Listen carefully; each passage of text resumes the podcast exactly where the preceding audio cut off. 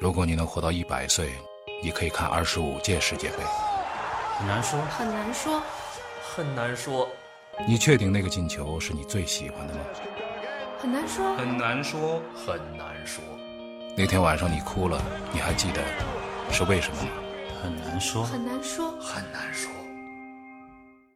好了，今天的很难说又开始了。今天还是请到兵哥和楼哥啊，二位好，哎，嗯南哥好，哎，哎大家好。这个今天呢，啊，接上一集的话题，这这个一个礼拜呢，发生了很多很多事情哎哎啊，呃怎么了？我忘了上上一集咱们有没有做预测？哎，咱们做了预测了，上港队啊，对这个恒大队，上港队获胜的几率是百分之十八点八，哎，是一个非常非常低的一个获胜率。哦但是事实上呢，这场比赛打完之后是一个五比四。我呢，由于这个在解说这个 CBA 的比赛，所以这场球呢，我是只能看文字直播啊啊，就是偷瞄一眼 文字直播，然后一会儿进一个球，一会儿进一个球，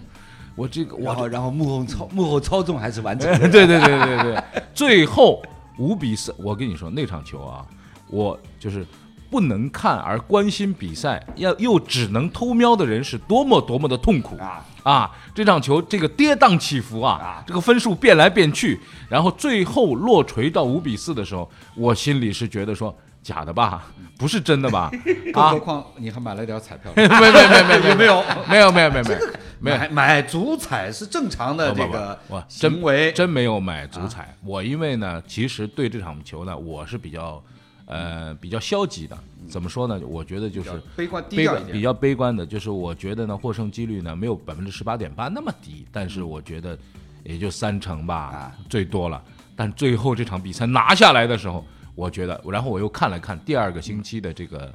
这个这个对阵表，嗯我一看，我说，哎。到手了，这个就是怎么着，这一个礼拜里面啊，这个这个冠军也应该就到手了。哎，果然现在啊，上港已经获得了历史上非常重要的一个联赛冠军，因为上一个联赛冠军要追溯到九十年代了，这个其实是时间很二长，十三年，对二十23三年的一个跨度啊，那二时候十还甲 A 呢，是吧？对对对，甲 A 的时候。那个还 是对，我们都还是年轻人的时候，对啊对对很年轻的时候，二十三年，二十三年不前嗯敢想开玩笑呢不，这场比赛确实是，就是说，我已经很久没有这么完整的算着时间去看一场比赛。嗯，而且你我我很难，你很难说我算是上海的申花球迷啊，还是上港球迷，我都不嗯反算正。你上海球迷，呃，对上海球迷嘛，谁打得好，我基本就喜就喜欢支看持谁嗯这场球呢，确实算好时间，提前一点儿坐在那儿嗯看，而且就是比赛的包装都就是看到了，对对对对，而且看的看的有一点儿这个代入感非常强，嗯嗯就是你的情绪被比分左右了。嗯对一般来讲，说老实话，不要说什么英超了，这个很多比赛，嗯包括国家队的比赛也很难，我们现在的情绪很难被比分所左右。对但这场比赛你完全被比分所左右。嗯我后来反思，我觉得尤其是上半场被对方打三比二的时候，嗯就是有一点被蒙了闷了一拳，这种、嗯打懵掉这种。嗯嗯呃，我我我觉得就是有点不可思议，就是嗯说嗯，对这场我比赛的我比分啊，你你还别说是你看了比赛，我那儿偷瞄比赛的时候，我都觉得说完了完了，哎呀哎呀哎呀哎呀哎呀哎呀哎呀，这两个任意球好像一方面上港是这个漏的有点太低级是吧？从技术角度啊，呃没有没有，是这样啊，就是这场比赛，因为本身就是对于恒大来讲呢，是只有一条路，必须要获胜，嗯对对对是吧？然后上港呢是可以打平的，所以呢，这样的一个赛前的心理的态势呢，就决定了双方比赛一开始以后呢，一定会打得很开放，嗯，特别是恒大这一边一定是要全力压上马压上来头打，嗯然后这个上港这边呢，其实我觉得说这场比赛进球完全在我预料当中的，嗯但是呢后防线丢那么多球对呢，啊一定程度上呢是暴露出来上港一直固有的一个防守当中的短板。你知道当时上港建队的时候，他买这几个外援的时候，当年我知道这个楼跟隋公阳跟他们那时候总经理有过深入的探讨，嗯，就是一直觉得，其实我们都觉得，我说你上港这么建队，就是把所有的钱都花在进攻线上，嗯，后防线就是没办法花钱，嗯，或者说不能再买外援了嘛，嗯，这其实是他固有的一个对啊一个问题对对啊，固有所的一以个那么所以这个问题，但是这个问题呢，一定程度上来讲呢，放在目前的这个中超联赛的对整个一个竞争大格局当中啊，也是很难来解决。很正常哎，，为什么呢？因为呢，几乎首所先有球队都这么干，首先什么呢？就是国内优秀的球员，嗯，经过过去几年被恒大全都网罗到帐下，嗯，基本上国内优秀的球员呢，一是已经很少了，嗯，名额很少；二一个呢，在稀缺的情况之下呢，这个转会的价格呢，一下子被哄抬得非常高，对，所以就造成说各支恒大以外的球队只能怎么办呢？后防线就这么着吧，嗯，然 后呢，重点砸钱砸这个进攻线的外援，哎，从这所以个所以呢，大家回过头来掰个手指，你算一下，嗯，就是国内中超各支球队里面，在后防线上引进外援的有几家？嗯，对，非常少这个而且从钱花得跟也跟大甲 A 时代完全不一样。对啊，甲 A 一般呢，这个后防线上呢要有一一定有个一个要有一个有中卫的哎有一个无论如何得有，甚至以前还有过那个门将，啊，对对对对对对 以前还有个门将呢。对对对。那那么那个上海那个叫什么？呃呃，高价高价价嗯高价对吧？？那么从这个意义上来讲呢，其实足球进入到了，或者说中超进入到了另外一个时代。但从这个角度来讲呢，也是正常的。为什么呢？一场比赛打出五比四和一场比赛打出零比零，你说说上座率哪一个更高？如果上一场打出五比四，那下一场的门票一定会卖得很好。而如果上连连续三场零比零你，这么说，我觉得也有点道理。谁还来看？ 那么这个呢？其实国内啊，现在的联赛都是这个路子。什么路子呢？就是进攻为主，防守再见但。是他们在建队和买球员的时候，他倒未必是考虑说我让比分打得多高，嗯，而主要是为了说我要进球呃我要进球，我要进球那那么么而且呢，买不到什么好的对好对的后防，那么后防练起来另太难外了嗯另外一个什么呢？就是说，你看 CBA 啊，就是现在这个 CBA 啊，比赛的比分是多少呢？就是打一百二十分要输球的。 我那天看的那个比赛，就是一呃是。的，一百四十二比一一百，对，就是一百三十六比一百一十九这种，就是把打啊对对对打到一百二，你还很吓输人十的对你还输十几分嗯，就是很很很横扫的那种比赛。但是你说出去打比赛哪有那么那么高的分数啊？那么大家就是把进攻火力放在更强的位置上，这个呢其实是向这个 NBA 学习，同时呢也是向现在的整个的全世界的一个格局，就是这个进攻为先的这样一个格局。那么从这意义上来说呢，其实后卫变得更加重要了。就是未来，如果你要赢中超冠军的话，你不能老五比四啊。但是但是那个我们那天猜过啊，嗯但是那一天那个佩雷拉他没先上埃尔克森，他上的是那个艾哈，对，嗯，哎，这个是有点出乎我的意料。哎，呃，从首发阵容的安排上来讲呢，那天比赛开始之前，我看到这个首发的名单，嗯然后呢，我跟这个上港俱乐部的副总呢，在微信上有过一个交流。嗯我，我我跟他，我当时跟他说，今天放弃埃尔克森是否略显保守？嗯，然后他回了我，哈哈哈嗯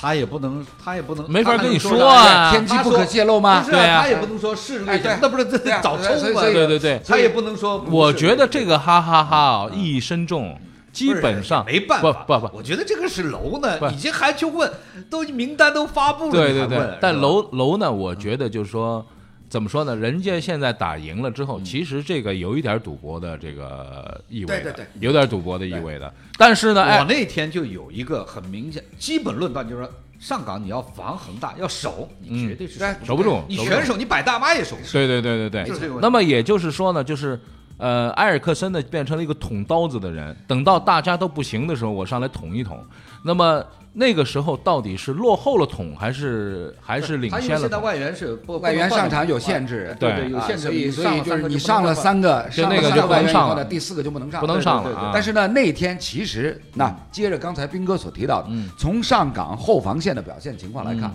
如果那天首发上埃尔克森的话，那最起码防定位球，埃尔克森有身高后，对高度没有啊，对那他对对回到后防线参与防守，头球他还能争个头会球差很嗯多，会差哎很多。，这个这个其实就而且那天这个叫什么恒大的边路的传球非常多，对啊左右两边对啊动不动就起球，哎，嗯所以那天那天我在直播的时候，我在直播室里直播的时候，我就当时就说，恒大呢一上来是有点着急的，嗯，因为他是希望说快点儿先进，赶紧进球，对，越早进球对他越好，对当然啊，所以呢，他一上来呢是打的比较着急，什么中路啊，这各种渗透啊，然后个人强行突破啊，然后呢，没想到被上港抓着机会角球先打进一个，嗯嗯嗯，但是呢，恒大成熟在哪儿呢？就是他临场遇到这种乱局的时候啊，他马上能够心理嗯哎稳定，下来，这个呢，我能够调整。你听我说调整完了以后，就像李斌所说的，就变成左右两个楼边哥，路你说归说，把手放下，扳打手得我们俩。对对对对对，因为我老担心他面前那杯子，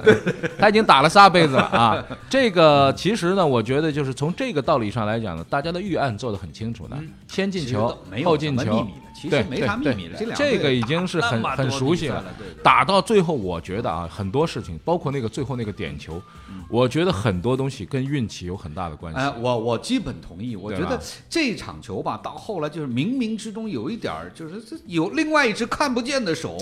拉着上港把他往前，对往往前推。哎，这场比赛其实真正的转折点呢是在下半场开始。吴磊那个球呗，哎，呃，还还还先没轮到吴磊呢，嗯还没轮到吴磊。先是下半场开赛之后才一分多钟，广嗯州恒大一次快速反击，记不记得？嗯，左路下底之嗯后一脚传中，然后塔利斯卡包抄，在禁区内左脚的扫射，对被严俊凌严扑俊出凌去，扑掉，嗯，那是一个转折点。对那是一个，当时这为就什算么？转折因为点了因为下半场开场的时候是三比二恒大领先，对对对如果打这个成球4比2哎打成四比二，那就再见了，对啊当然再了见了。其实那不瞒两位，半场结束的时候，上港比分落后，当时我的感觉是，哎呦，这比赛、呃基本完了啊，要交代我的感觉基本要交代，嗯要交代。啊嗯嗯结果下半场开始之后，严俊凌那一次的神扑，嗯，一下子把上港的心气儿又给提起嗯来提了。上来了。嗯，然后接下来胡尔克反击当中，中路一脚直传，吴磊正好一个反越位，嗯，正好一个反越位，因为因为对面是张琳芃拖在后边，嗯，所以呢，吴磊把握住了那次反击的机会，追成三比三平，一下子，而且那球曾诚是碰的，哎对，对，就这两边两个球很，所以严俊凌把球挡出去，那边也曾扑扑到了那个球，扑到但是了那球进嗯哎，了。所以就是这场比赛的真正的转折点就在下半场开局的头五分钟。嗯，上港这边严俊凌的一个神扑，嗯然后接下来吴磊把握住了反击的单刀球的机会，而且不是有那个恒大的球迷哀叹吗？嗯他说：“他们打恒大，吴磊这单刀就进，必进。对， 打国家队就进 哎不对了这对对对，哎，但这个呢，其实是个味儿的问题。嗯什么问题呢？就是打国家队，他身边啊，他总觉得说，就就我了，我我不行就不行了。那个这个打对是啊打那个呢，是就是但是所以我说这个球呢，打到后来确实有一种，就是其实不是比技术啊、战术啊，嗯打到后来比一种气势。对对所以呢，上港今年最后你看见拿这个冠军，我觉得就说他到这个份儿上，嗯对，球员的心气儿也到，哎，咱们就说说，而且呢，冥冥之中天意也到了。你说怎么可能？就来自根宝基地的这几哥们儿都进球，哎，你说也太巧了哎这这个嗯个事儿啊，这个事儿我觉得是有点意思的。咱们可以分析一下二十三年前啊，虽然说时间比较长了，二十三年嗯前都啊二十三年前不是是呃，什么毛义军啊、啊谢辉啊、毛范义志军毅啊、范志毅啊哎啊、吴斌啊，这这群程晓东呃，刘军啊，嗯刘军这群，那么深思齐红啊。但是那个时候，大家记不记得，就是九五年根宝做过一件很牛的事情，一直到现在，我就是有点想不明白。那那个时候，报纸上天天在写那叫什么叫“解放范志毅”，解放范嗯对，志。把让他到范志前毅场打自，由范人志对毅对是对个随是便个打对是随便个跑随便跑的人，对对对前后随便跑。他其其实实真的 是呃前后随便啊，而且你你说而那且进球多呀，你说第二年范志毅再在球场上就踢不出那个劲头来了，但是那一年你记不记得范志毅任意球进了很多？范志毅平时什么时候进任意球？这个东西我就说，足球它有的时候有个气势，有一个就是打舒服了以后啊，怎么着都是对的。打不舒服的时候呢，梅西也也没用啊，这这就是足球的一个特点。那么足球里边呢，一直踢到这个联赛快到尾声的时候，我今年觉得上港有戏，但是呢，觉得他很难过恒大这一关。你记不记得上港就是咱们主场赢下恒大的时候，咱们做过一期节目，嗯啊，做过一期节目，九月十八号，九月哎九对月吧份对吧？九月份咱们做节目的时候，其实就在说这场五比四，就是说今年的联赛结果就在这一场了，别的都甭提了。嗯，那个时候我那就在想说，那个是就是到了这个十一月，咱们打恒大这一场的时候，到底分数上是领先还是怎么样？你不要小看领先这两分，领先这两分我就当然可以打平，当然我可以打平。啊对啊最后那个点球的时候，其实身呃这上港队心里面是放松的，但如果说这场必须要赢，那个球就不一定会怎么样。所以足球的有趣的地方就在这儿，就一个球两个球一个联赛花了那么多钱，如何如何，有的时候就是在这个一个两个球，就是楼刚才说的这个单刀球。这个球进和不进，对整个的比赛都会有一个很大很大的一个影响。哎，吴磊现在是射手榜冠军，那射手榜冠军进单刀这也很正常，哎，对吧？对吧？从这逻辑上来说很正常啊。那么这场比赛赢下来，然后赢下来之后呢，大家心里都知道的，下一场仁和，对吧？仁和这个就仁和了嘛，对 吧？仁和了，这个所啊以啊，哎也这个也也，所以我说有点儿冥冥之中有天意，顺着啊啊，对对，对顺着天时地利，最终是人和，对对对最终是靠人和和对把对这个对今年的冠军拿下来，对，如果你能活到一百岁，你可以看二十五届世界杯。很难说，很难说，很难说，你确定那个进球是你最喜欢的吗？很难说，很难说，很难说，那天晚上你哭了，你还记得是为什么吗？很难说，很难说，很难说。